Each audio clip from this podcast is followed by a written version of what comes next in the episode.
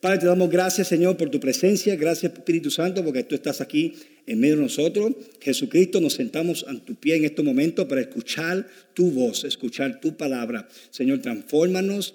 Señor, de una forma especial, te pido por tu unción y te pido, Señor, que usa mis pensamientos, usa mis palabras para poder bendecir a tu pueblo. En el nombre de Jesús, amén, amén, amén, amén, amén. Así que vamos a la palabra de Dios en Santiago 1, versículo 2 al 3, vamos a leer el versículo que vamos a estar eh, hablando en esta tarde acerca del mensaje que vamos a hablar.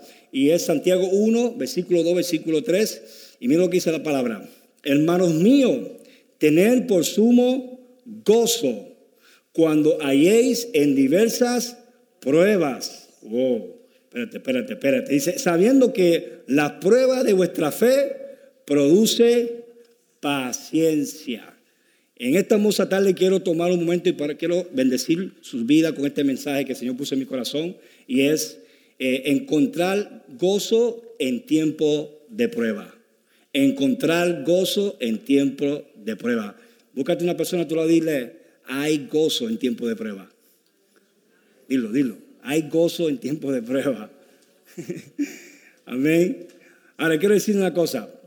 Cuando Santiago está escribiendo esta carta, a los hermanos, a los hebreos que están eh, eh, en su iglesia en ese entonces, eh, estas personas no están pasando un tiempo bien, la están pasando bien, se encuentran en la playa con una piña colada.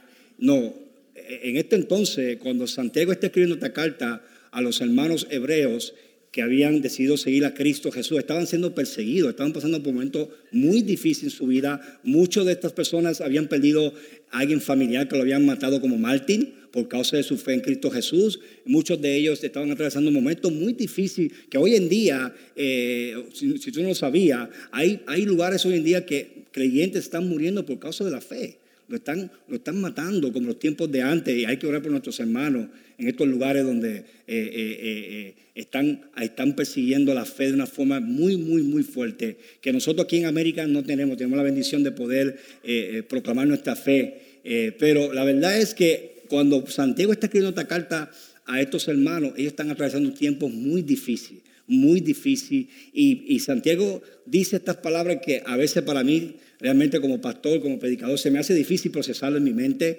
pero está diciendo, no solamente tengan gozo cuando estén las pruebas, está diciendo tenga sumo gozo. ¿Solo qué significa sumo? Tenga abundante de gozo cuando estés atravesando en tiempos difíciles. Entonces, le digo esto, que es posible tener gozo en tiempos difíciles, en tiempos de prueba, en tiempos de crisis, en tiempos de desafío. Y eso es lo que yo quiero en esta tarde, iglesia. Esto no es una serie, simplemente quiero poner una semilla en su corazón, ayudarle. A lo mejor tú estás en este momento en medio de una prueba, a lo mejor saliste de una prueba, o posiblemente estás entrando en una prueba. Y esa es la verdad para cada uno de nosotros. Estamos en ese ciclo. Estamos entrando en una prueba, estamos en medio del calor de la prueba, o estamos saliendo de la prueba para después volver a entrar a otra prueba. Porque Jesús dijo estas palabras, en el mundo tendré aflicción. Pero dice, confía porque yo he vencido el mundo. Entonces Jesús nos dio una promesa que a veces no, no queremos proclamar, pero la verdad es, mientras estemos en esta vida, vamos a atravesar momentos difíciles. ¿Ok? Y me encanta cuando yo, cuando yo, cuando yo veo ese versículo, cuando Jesús dijo, en el mundo tendré aflicción, Jesús dijo también estas palabras, ustedes están en el mundo, pero no son del mundo, le dijo a sus discípulos. En otras palabras, cada vez que yo atraveso por momentos difíciles en mi vida, yo reconozco que este mundo no es mi hogar. Que el cielo es mi hogar. Que el cielo es tu hogar. Que cada vez que tú atravieses momentos difíciles, que la vida, eh, que muchas veces es victoriosa, nos, nos, nos sorprende con, con, con, tragedia y sufrimiento, usted recuérdase que este mundo no es tu hogar, que tú simplemente estás como un peregrino, tú simplemente estás pasando en este mundo para hacer luz y, y sal de la tierra, estás en el mundo para derramar el propósito eterno que Dios puso en tu vida, estás en el mundo para ser un reflejo del amor de Dios aquí en la tierra porque eres amado, eres amada. Entonces, cada vez que yo atravieso momentos difíciles, yo tengo que recordarme, este mundo no es mi hogar. Por eso dice la palabra de Dios que en aquel día, cuando estemos en el cielo con el Señor, toda lágrima será juzgada. Ahí vamos a estar completamente libres de todo sufrimiento. Pero mientras estemos aquí en la tierra, iglesia, vamos a traer momentos difíciles. Y por eso es importante saber cómo manejar las pruebas. Porque no puedo escapar mientras esté aquí en la tierra. Y cómo tener gozo en medio de la prueba. Escucha esto. El gozo no se encuentra en las circunstancias perfectas. Y muchos de ustedes pueden decir amén a eso. No se encuentra. El gozo no se encuentra en perfectas circunstancias. El gozo es un fruto del Espíritu Santo. Y la Biblia dice esto, en Nehemías 8:10 dice, el gozo del Señor es vuestra fuerza o es vuestra fortaleza. En otras palabras, que es posible encontrar yo gozo en tiempos difíciles, porque si Santiago le dice a la iglesia, tenga sumo gozo, abundante gozo, cuando estés atravesando por diversas pruebas, y nos dice, ¿por qué podemos tener gozo? Dice, porque la fe produce paciencia. Alguien dice, paciencia. Por eso voy a tener gozo en la prueba porque va a producir paciencia. Tú sabías que la paciencia es una virtud maravillosa. Es una virtud maravillosa. Paciencia no es simplemente esperar. Paciencia es, es una virtud que mientras estoy esperando tengo una actitud correcta. Porque cuántas veces todos nosotros estamos esperando en cualquier momento. Apenas tuvimos, tuvimos, fuimos a un evento en Red eh, eh, un evento cristiano, y estaba lleno. Y, muchas de las personas que fueron estaban haciendo las filas y, yo estaba en una fila de carro. Gracias a Dios por Junior y Beatriz, Gloria, que me, me, tiraron, me en un lugar ahí en, el santuario. Pero como quiera tuve que enfrentar el tapón. Y en un momento dije a mi esposa, mi esposa, parquéate cualquier lugar. Vamos a coger para allá adentro, en medio del frío. Pero el punto era que tenía que esperar. ¿Y sabía lo que pasó? En medio de esa espera yo estaba un poco como que me estaba frustrando ya. Quería ya, ah, si el carro podía volar, poder volar por encima de los carros y llegar ahí, aterrizar allí en eh, First Light. Porque, porque paciencia no es simplemente esperar, es, es tener una actitud positiva, una, actitud de gozo, aun cuando estás esperando. Todos estamos en, esa jornada de espera. Pero la fe, di conmigo, la fe produce. Aquí dice paciencia, pero la verdad es, esta, que la fe tiene el poder para producir cosas. Produce carácter en tu vida, produce expectativa en tu vida, produce eh, un gozo impresionante porque la fe tiene la capacidad de ver más allá de lo que podemos estar enfrentando y pasando en nuestra vida. Ahora, eh, eh, sabía que la vida hay misterio. En la vida hay misterio. Y, yo quiero decir algo muy importante para que puedas entender cómo puedes encontrar gozo en, la prueba y es esto. Es que hay preguntas en la vida que nunca vamos a poder contestar. Hay preguntas en la vida que nunca vamos a poder contestar. No importando cuánto la persona sea tan inteligente, no importando que sea una persona un rabino, sea un teólogo, lo que sea, hay preguntas en la vida que no vamos a poder contestar. Y nosotros muchas veces como pastores caemos en la tentación de poder tener, todas las contestaciones. Y muchas veces lo que hacemos es que inventamos. Lo que inventar, la inventamos. Pero la verdad es, muchas veces yo tengo que decir a la persona, no sé la respuesta, no la sé. Voy a orar por ti. Eso sí sé, orar. No sé la respuesta. Muchas veces nosotros tenemos que entender eso, que hay preguntas en la vida que nunca vamos a poder contestar. Hay situaciones en la vida que nunca vamos a poder explicar. ¿Ah? Muchos de ustedes saben eso, han pasado momentos difíciles en su vida, cosas que han pasado en su vida que hasta ahora no pueden explicar. Y está bien, no tiene que explicarlo. Hay situaciones, hay asuntos en la vida que nunca vamos a poder controlar. No importa cuánto oramos, cuánto ayunemos, cómo declaramos en fe. Hay cosas que muchas veces no vamos a poder controlar. Y la verdad es esta, que Dios no quiere que tú estés en control, Dios quiere que, que creas que Él está en control. Pero hay cosas en la vida que nunca vamos a poder tener control. Muchos de ustedes pueden testificar acerca de eso, cosas que han sucedido en su vida que nunca pudieron tener control. Porque si llegan a tener control, pudieron solucionarlo. ¿Verdad?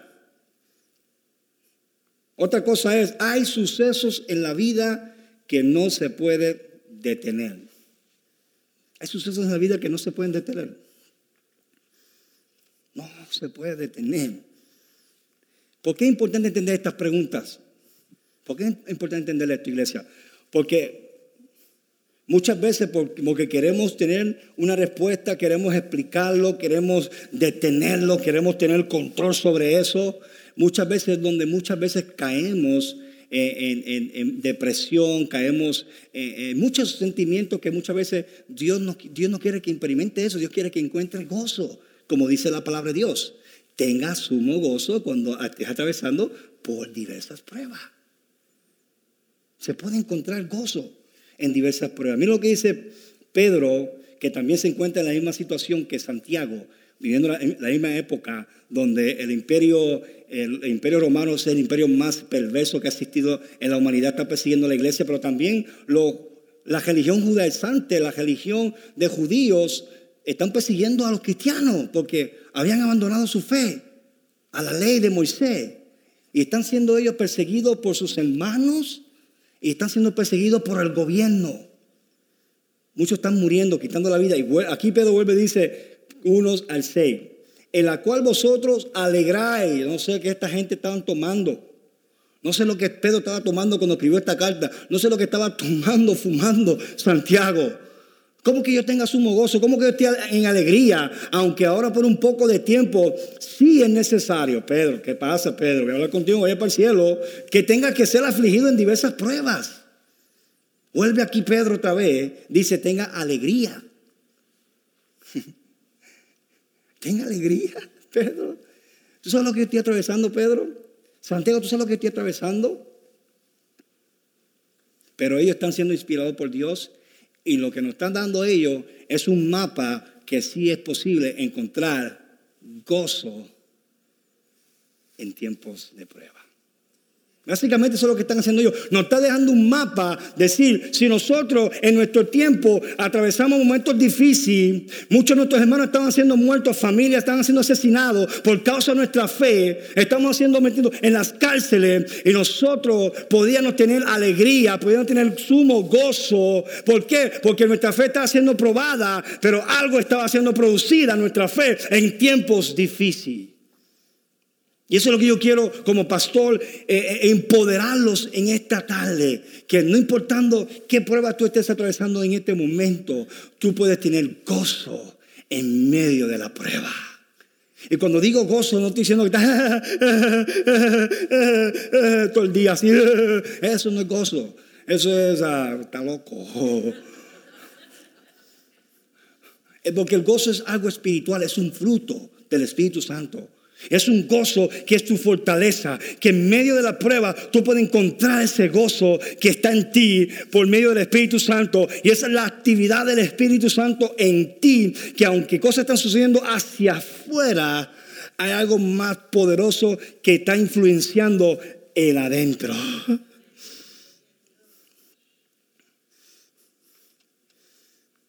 Eso es gozo.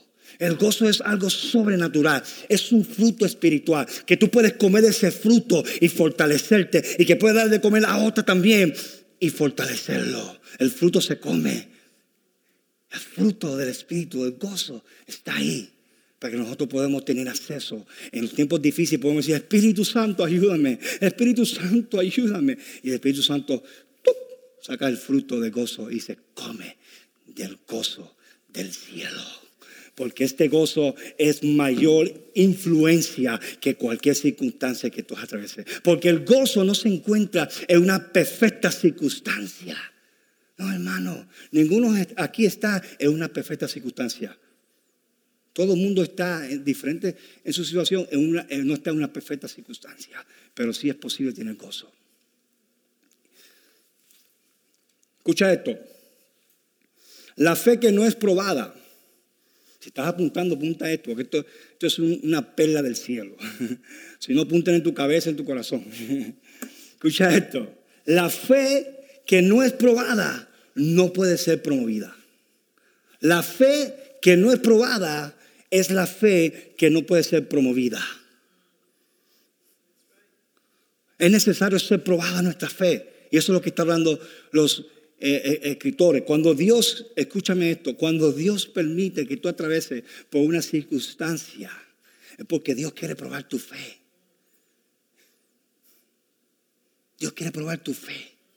Y cuando tu fe es probada como el fuego, usted pasa esa prueba, usted entra a otro nivel. Usted entra a otro nivel de entendimiento, de revelación, conoces a Dios de una manera que jamás has conocido. Yo di gracias a Dios ahora por las pruebas que yo he atravesado. ¿Por qué? Porque conozco mejor a Dios que lo conocía antes. Cuando atravesé un momento difícil en, la finanza, hoy lo conozco más, que Él es mi proveedor, porque mi fe fue probada en la circunstancia financiera, pero Él me mostró que yo soy la fuente de tu provisión, no es la cuenta bancaria, no es la, finanza de, de Holland ni tampoco de Estados Unidos, yo soy tu proveedor.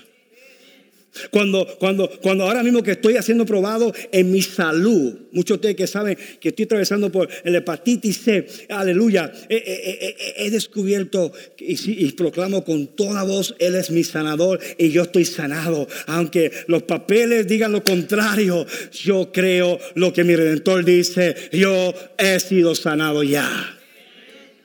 Y camino con esa realidad que soy sanado. Aunque los papeles jamás lo digan, yo no dependo de lo que dice el papel, sino lo que dice Isaías 53, que por su llaga yo he sido ya curado. Aleluya.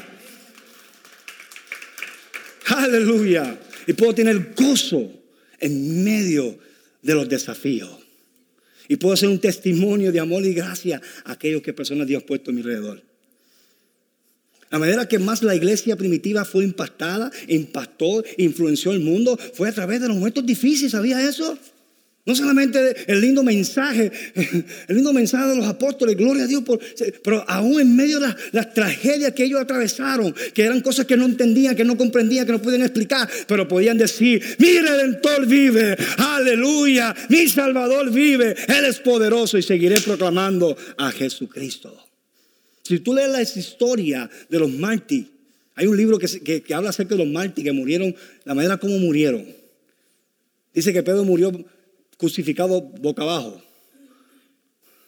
Muchos, muchos son lo que hacían los romanos perversos, esta gente, los ponían en la arena y los ponían majados en postes y los utilizaban como lumbrera.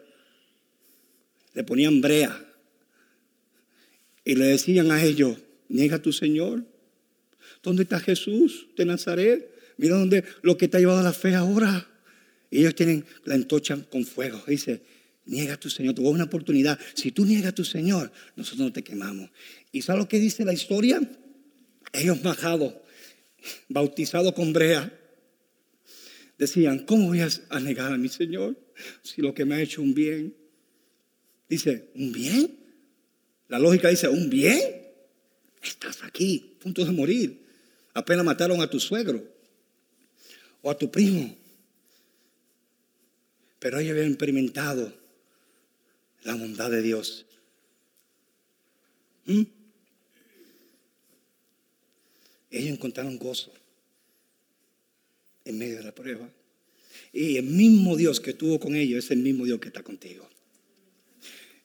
Tengo que decirlo otra vez. El mismo Espíritu Santo que tuvo con ellos es el mismo Espíritu Santo que está en ti. Y Él puede darte gozo en medio de la prueba. La fe que no es probada no puede ser promovida. ¿Cuántos tienen la experiencia? Yo creo que todos. Que están buscando, están buscando algo que se le perdió en la casa. Sea las llaves, sea un bolígrafo, sea un lápiz, sea las gafas. Tienen las gafas aquí puestas y están buscando. Mi amor, ¿has visto las gafas? Mi cariño.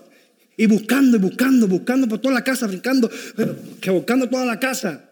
Y de momento se dan de cuenta que tenían la gafa, sus gafas en todo este momento las tenían puestas arriba. O tenían su bolígrafo en el bolsillo. ¿Cuánto tienen esa experiencia? Todo. Que Dios bendiga tu memoria.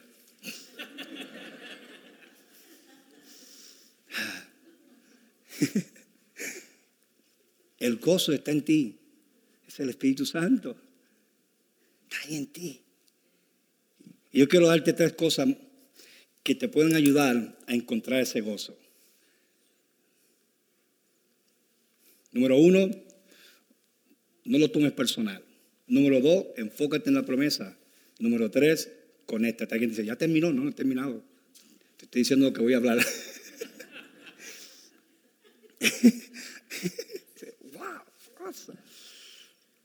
Número uno, no lo tomes personal.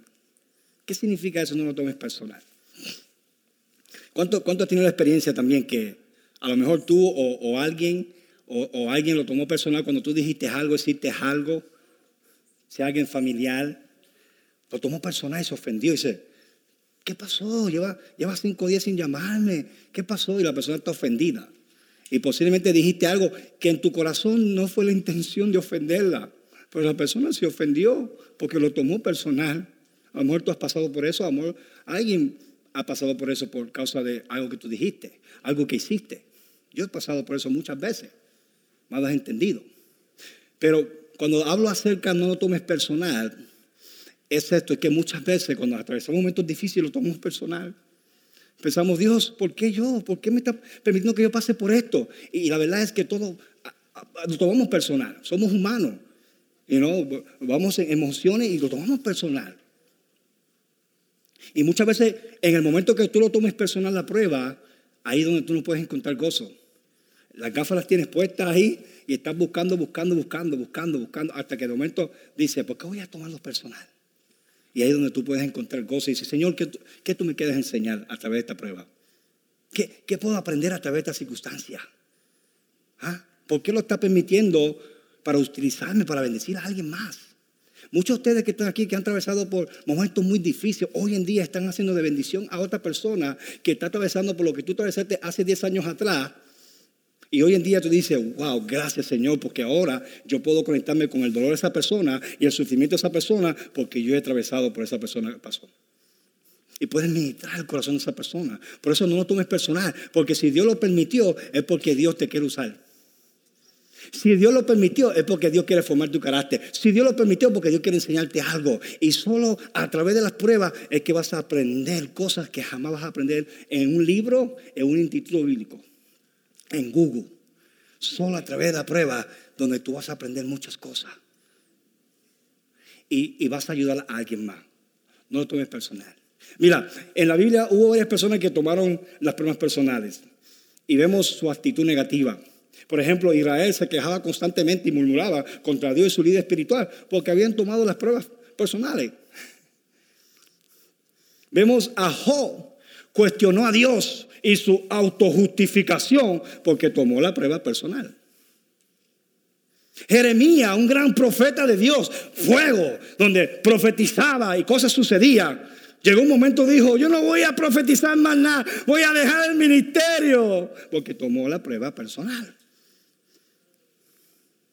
Elías cayó en una depresión y deseaba aún morir porque tomó la prueba personal. Yo solo he quedado profeta. Y el Señor dice, no, mi hijo, hay más profetas que no han doblado su jodilla a. Pero lo que sucede es que cuando estamos atravesando por la circunstancia, ¿sabes por qué es fácil tomarlo personal? Porque es personal. Está profundo eso, Pastor Dani. Cuando digo que es personal, es porque tú lo estás viviendo. ¿Mm? Tú lo estás viviendo, tú sabes lo que estás cocinando, como decimos en Puerto Rico. No, tú sabes lo que está en la olla. Tú sabes lo que has puesto en la comida. Tú sabes lo que estás atravesando, lo que estás sintiendo, lo que te hicieron, cómo te abandonaron, cómo te rechazaron, cómo te criticaron. Tú sabes lo que se siente. Pero no lo tomes personal, porque algo Dios quiere enseñarte y puedes encontrar gozo en abundancia en medio de la prueba. No lo tomes personal. Juan el Bautista, sabía que Juan el Bautista comenzó a dudar de Jesús, se encuentra en Mateo 11, comenzó a dudar de Jesús como el Mesías prometido y se ofendió porque lo tomó personal a prueba. ¿Y se ofendió? Sí, Dice la palabra de Dios que Jesús dijo, bienaventurados aquellos que no hayan tropiezo en mí. Y cuando dijo esas palabras, los discípulos de Juan fueron hacia Jesús y dijeron, mira, tú eres el Mesías, tú eres el que estamos esperando. Juan el Bautista fue que dijo, este es el Cordero de Dios que quita el pecado. Juan el Bautista bautizó a Jesús en agua. Juan el Bautista vio como el Espíritu Santo vino como paloma sobre Jesús y escuchó la voz del Padre que dijo, este es mi Hijo amado en cual mi alma tiene compaciencia. Pero en medio de la prueba, en medio de la crisis, mientras estaba preso, Juan comenzó a dudar si Jesús era el Mesías. Y no solo eso, se ofendió porque Jesús era el primo de él. Y digo, este primo mío está haciendo milagros, está arrepentiendo los vientos, está cambiando sobre el agua y no viene a rescatarme en la cárcel. Se ofendió. Yo me ofendería también, teniendo un primo así como Jesús, que multiplica pan y peces y yo estoy en una escasez financiera. Y digo, ah, no te preocupes, mami. Vamos a llamar al primo Jesús. Hey, ¿cómo está Jesús? ¿Cómo ha ido Nazareno? Oh, oh, bien, aquí, aquí estoy echando fuera un demonio. Oh, qué chévere. Perfecto, porque yo tengo una necesidad, primo. ¿Me puede ayudar, primo? lo que tengo en casa nada más es, un pedazo de pan. Lo puede multiplicar. Y dice, ay, primo, perdón, pero es que. Uh, fácil. Entonces, Juan el Bautista se ofendió porque su primo no lo fue a rescatar a su, la cárcel. Terminó cortando, cortaron la cabeza a Juan el Bautista. Entonces, igual que Marta también, Señor, si llega a venir mi, mi, hermano no muriera. Pero Jesús llegó en el tiempo perfecto para demostrar que si Él pudo resucitar a alguien muerto por cuatro días, Él puede resucitar en el tercer día. Lo que tú no entiendes, Él lo entiende perfecto porque Él es el Dios omnisciente. Quiero que, quiero que te apunte esto en tu cabeza, en tu corazón, en un papelito. Cuando tú no entiendas por lo que estás atravesando, confía en la omnisciencia de tu Padre Celestial. Aquí dice, ¿qué es omnisciencia? Dios todo lo sabe. Y la razón que estás reteniendo esa información porque tú no puedes manejar. No puedes manejar esa información, te ama tanto que, así como nosotros como papá, hay cierta información que yo estoy reteniendo de Manuel ahora porque no puede manejarlo. Pero mañana se lo voy a entregar. ¿Me explico? Porque hoy, hoy no, le comunico esa información, no significa que no se lo voy a comunicar, significa que no está preparado su mente para manejar esa información. Una de las informaciones que, he decidido no dárselo muchas veces, que no es malo, pero me saca, me saca de paciencia. ¿Sabes cuál es? Cuando vamos a ver a, mi suegro, a Ohio, o, ellos vienen, no se lo decimos. ¿Sabes por qué? Porque está ahí cada segundo. Grandpa, viene ya. Ya está cerca, Grandpa. Ya.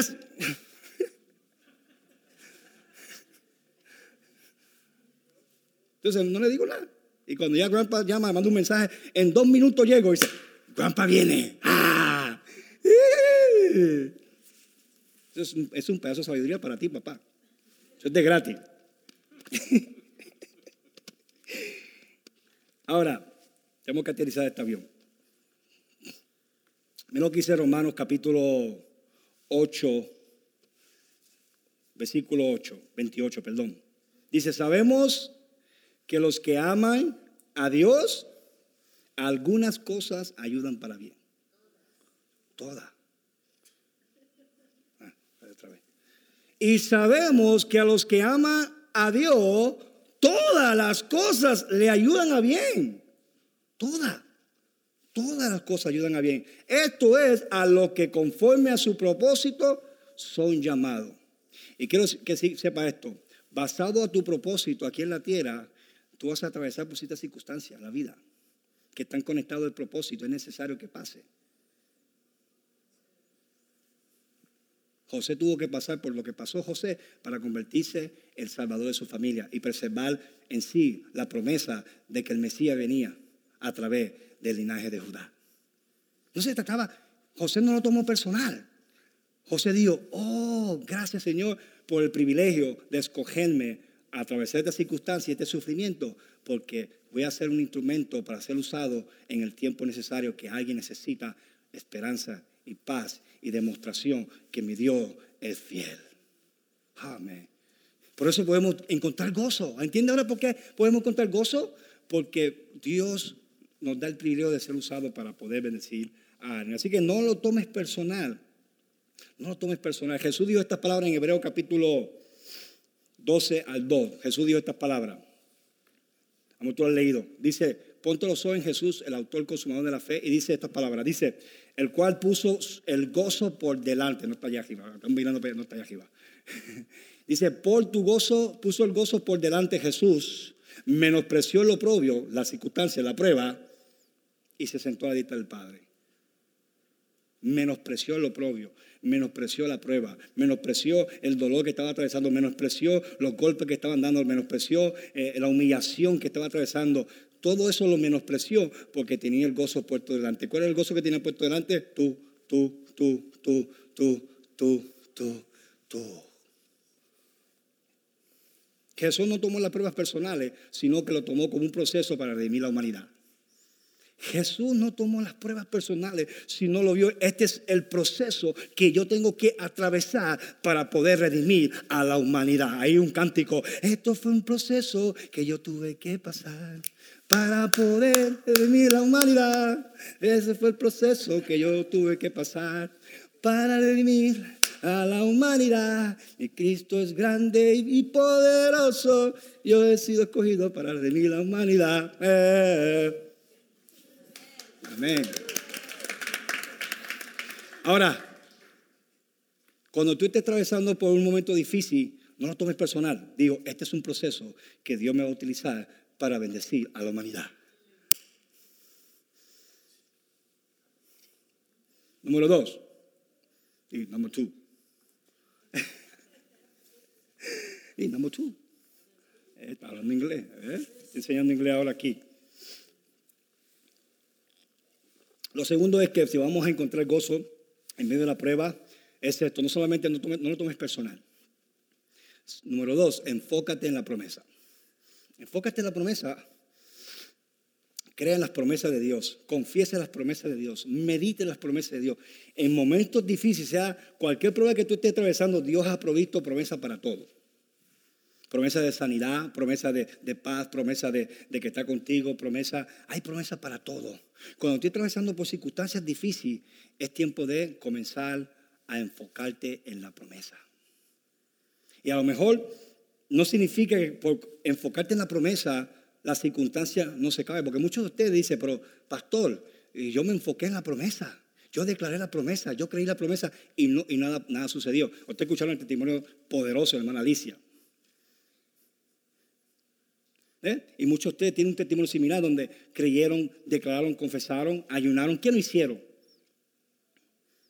Pero algo sucede, aunque afuera nada está cambiando y a lo mejor nunca cambie, adentro algo cambia. Y ese es el poder cuando tú te enfocas en la promesa. Algo cambia. Y eso es lo que ha hecho en mi vida, aún esta situación de enfermedad yo, he decidido enfocarme en la promesa. Declarar la promesa, hablar la promesa. Cuando yo le cuento a ustedes, lo cuento con un testimonio. Yo no ando por ahí diciendo, ay, tengo hepatitis. No, no, no, no tengo tiempo para eso. ¿Por qué? Porque eso es distracciones. Yo necesito mantenerme enfocado en la promesa. Como una lupa. Yo tengo que dejar esa lupita. Ahora tú dejas la lupa para enfocarte en algo que es bien pequeñito y usted cuando mira eso se magnifica. Y muchas veces las promesas de Dios, aunque son grandes, son poderosas, porque son dadas de un Dios poderoso, son dadas de un Dios que es fiel. Pero muchas veces, por cuando estamos distraídos a muchas cosas, a veces se ven pequeñitas esas promesas, a veces se ve muy pequeñito tu Dios. Pero la verdad Dios es grande, es poderoso, es magnífico, aleluya. Pero cuando tú enfocas la lupa en las promesas de Dios, en el carácter de Dios, en la fidelidad de Dios, aleluya, tú comienzas a ver la magnificencia poderosa de Dios en medio de las cosas difíciles. Enfócate en la promesa. Mira lo que dice 2 de Corintios 1 al 22 al 20, perdón. Porque todas las promesas de Dios son en quién? En Jesús, en Él, sí. Ah, me encanta eso. Sabía que todas las promesas de Dios son sí, son sí, son sí. Ninguna promesa de Dios es no. Dios nunca te va a decir que no. Todas sus promesas son sí para sus hijos, para sus hijas, son sí. Y dice, y amén, por medio de nosotros para la gloria de Dios. Dí conmigo, para la gloria de Dios. ¿Tú sabes por qué Dios quiere manifestar su promesa en tu vida y quiere que tú te enfoques en ella? Porque Él quiere que a través de esa situación tú puedas darle gloria a Dios. No, no es simplemente nada más que tú te sientas bien. Te ama, claro que sí. Es para que usted sea un testimonio de la gloria de Dios. ¿Sabe qué significa gloria? Reputación. La gloria es la reputación de Dios.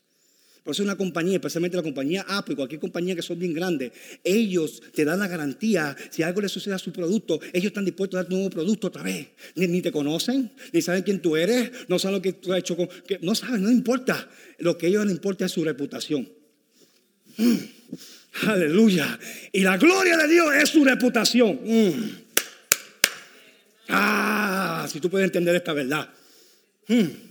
Dios va a hacer todo lo que sea por proteger su reputación. Aleluya. Te va a bendecir, te va a sanar, te va a prosperar, te va a llevar a la altura, te va a dar favor en medio de la prueba por su reputación, su gloria. Y tú vas a ser un producto de esa reputación. Aleluya. La razón que Dios nos bendice y nos prospera en todas las áreas no es para que nosotros digamos, oh, mira. No, no, no, no, no. Es para decir, me glorío en mi Padre Celestial. Mira lo que mi Padre me ha bendecido a mí. Aleluya. Uh, uh. Mira lo que dice segunda de Corintios. Aleluya. Cada que predico acerca de las pruebas siento una unción fuerte. Yo sé que gente aquí está siendo sanada, está siendo transformada, está siendo tocada. Hay muchos de ustedes aquí que atravesaron una prueba hace años atrás y todavía no han sido sanados. Todavía siguen cargando con esa herida. Todavía sigue todavía cargando esa situación. Aleluya. Y el Señor me dijo a través de este mensaje que va a traer sanidad sobre ti, va a traer libertad sobre ti. Aleluya. Va a abrir tus ojos para que veas la gloria de Dios en medio de tu situación. Te va a dar gozo sobrenatural, que te va a dar fuerza. Aleluya. Sabía que científicamente dicen que a la risa es medicina, el gozo es medicina. Imagínate el gozo del Señor. te juvenece, te hace joven, te sana. Aleluya. Mm. Segunda de Corintios 4, 17, 18, pastor. Take it pastor. No tan solo los hermanos. Mira que dice porque esta leve tribulación momentánea. Di conmigo, es leve, la tribulación es leve. Es leve, es leve, es leve, es momentánea. ¿Ven lo que hace? Produce en nosotros qué? Una cada vez más excelente, eterno peso de gloria. Ah, si a eso no te saca una alabanza, si esto no te provoca a tener un sumo gozo, si cuando esté atravesando por pruebas, circunstancias, aleluya, gracias Señor, porque me has escogido para que tú derrames un peso más grande de tu gloria. Voy a ser un portador de tu reputación aquí en la tierra. Hmm. Dice, no, aquí está la cosa, no mirando nosotros las cosas que se ven Usted puede ver la prueba, usted puede identificar la prueba, usted puede identificar el dolor, puede identificar el sufrimiento, sino que no mire eso, porque eso se ve. Pero dice, si se ve, si no, sino que no se ve, dice, pues las cosas que se ven son qué? Temporales, pero las que no se ven son eternas. Sus promesas no las puede ver. Tu Dios tú no lo puedes ver. Su amor tú no lo puedes ver. Su victoria no lo puedes ver. Pero eso no significa que no es real. Aleluya. Él te ha dado grandes promesas. Te ha dado victoria ya. Lo, aunque no lo ves, significa que es eterno. Si lo ves, es temporal. Si no lo ves, es eterno. Y por último, no solamente no tome las pruebas personales, porque si lo tome personal te va a pasar lo que le pasó a Elías, a Jeremías, a Israel. Y muchos de ustedes, por cuanto ha tomado personal, en vez de tener una alabanza, tiene una quejabanza y murmuración. Cuestionación, cuestionando constantemente. Pero si tú decides, no lo voy a tomar personal me voy a enfocar en la promesa. Tercero, me voy a conectar. Di conmigo conectar. Para encontrar gozo en tiempo de prueba es importante conectarte. Conectarte. La vida cristiana no está diseñada para vivirla sola, sino conectada a Cristo y a la familia espiritual. Muchas veces el enemigo es astuto y sabe, dice, si yo puedo hacer que ese hermano, esa hermana se aísle en medio de su prueba y no le diga nada a su dolor, porque a lo mejor, ¿qué si yo digo, confieso mi dolor o mi circunstancia? ¿Cómo la gente me va a ver en este momento? No importa. La razón que Elías cayó en depresión y se huyó porque Elías estaba solo y pensaba que estaba solo. Creía que era el único y eso es lo que hace el enemigo. No hace pensar eso. Pero la vida cristiana está diseñada para vivirla conectada a Cristo, la vida verdadera nuestra familia en Cristo Jesús. Conéctate. Cuando leemos Juan 15, 14 al, al 5, y si tú lo lees del 15 al 10, vas a encontrar esta palabra ocho veces. Permanecer, permanecer, permanecer, permanecer, permanecer, permanecer, permanecer, permanecer. Por Jesús mismo, sus discípulos. Que en otras palabras, conéctate, conéctate, conéctate, conéctate. Él dice, permanece en mí y yo en vosotros, como el pámpano no puede llevar fruto por sí mismo. Si no permanece en la vid, que es Jesús, así tampoco vosotros, si no permanece en mí, yo la vi, yo la vi, vosotros los pámpanos, el que permanece en mí y yo en él, otra vez, este lleva mucho fruto, porque separado de mí nada puede hacer. Y hablando en relación a las pruebas, tenemos que conectarnos. ¿Qué significa conectarnos a Cristo? Corre a Él. Corre a Él. En vez de tratar de tú mismo generar las circunstancias y buscar la manera, corre rápido a Él. Porque Él es la vida verdadera. Termino con este versículo. Primera de Pedro 5, 8 al 9. Mira esto. Estén alerta. Cuídense de su gran enemigo, el diablo, porque anda en acecha como un león rugiente, buscando a quien devorar. Manténgase firme contra él y sean fuertes en su fe. Recuerden que su familia de creyentes en todo el mundo también están pasando por los mismos sufrimientos.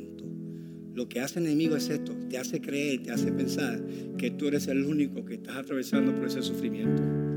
Y eso pasó a, a Elías. Elías pensaba que era el único que estaba pasando por lo que estaba pasando. ¿Y sabe, sabe, cuál es la estrategia? Te hace, si yo soy el único que estoy pasando por esto, ¿quién me puede ayudar?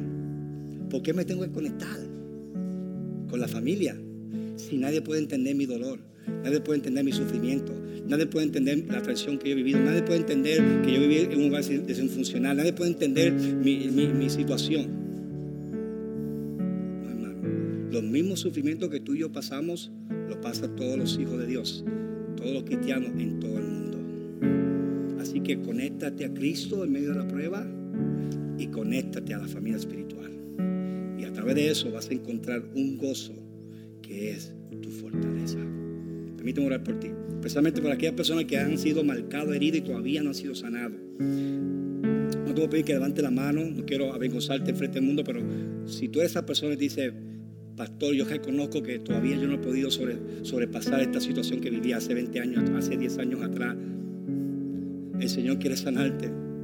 El Señor quiere sanarte para que te conviertes una bendición a otra persona que esté pasando por eso. Padre, yo levanto a cada persona en este momento, especialmente que están atravesando, que atravesaron una circunstancia que todavía no han podido sobrepasar emocionalmente. Se quedaron heridos. Yo te pido, Señor, que tú traigas consolación y fortaleza y sanidad sobre ellos en el nombre poderoso de Jesús. Y oro por tu iglesia, Señor, que podamos entender que podemos encontrar gozo en medio de la prueba. Que no importando qué prueba los estemos atravesando, tú eres más grande, tú eres más poderoso. Ayúdanos a no tomarlo personal, enfocarnos en la promesa y conectarnos a Cristo a la familia espiritual. En el nombre de Jesús. Si tú estás aquí y tú no conoces a Jesús, quiero decirte una cosa, Jesús quiere salvarte, quiere sanarte. Jesús tiene propósito para tu vida. Al conteo de tres quiero que levante tus manos y dice, yo quiero a Jesús. Yo quiero que entre a mi vida. Uno, dos, tres. Levanta tus manos. Dios te bendiga. Jesús te ama.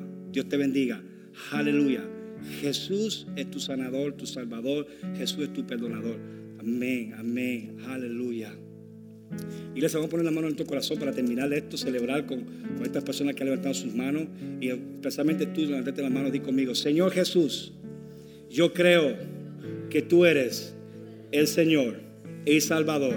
Gracias por tomar mi lugar en aquella cruz y salvarme y perdonarme. Te recibo como Señor y Salvador de mi vida. En el nombre de Jesús, amén, amén, amén, amén.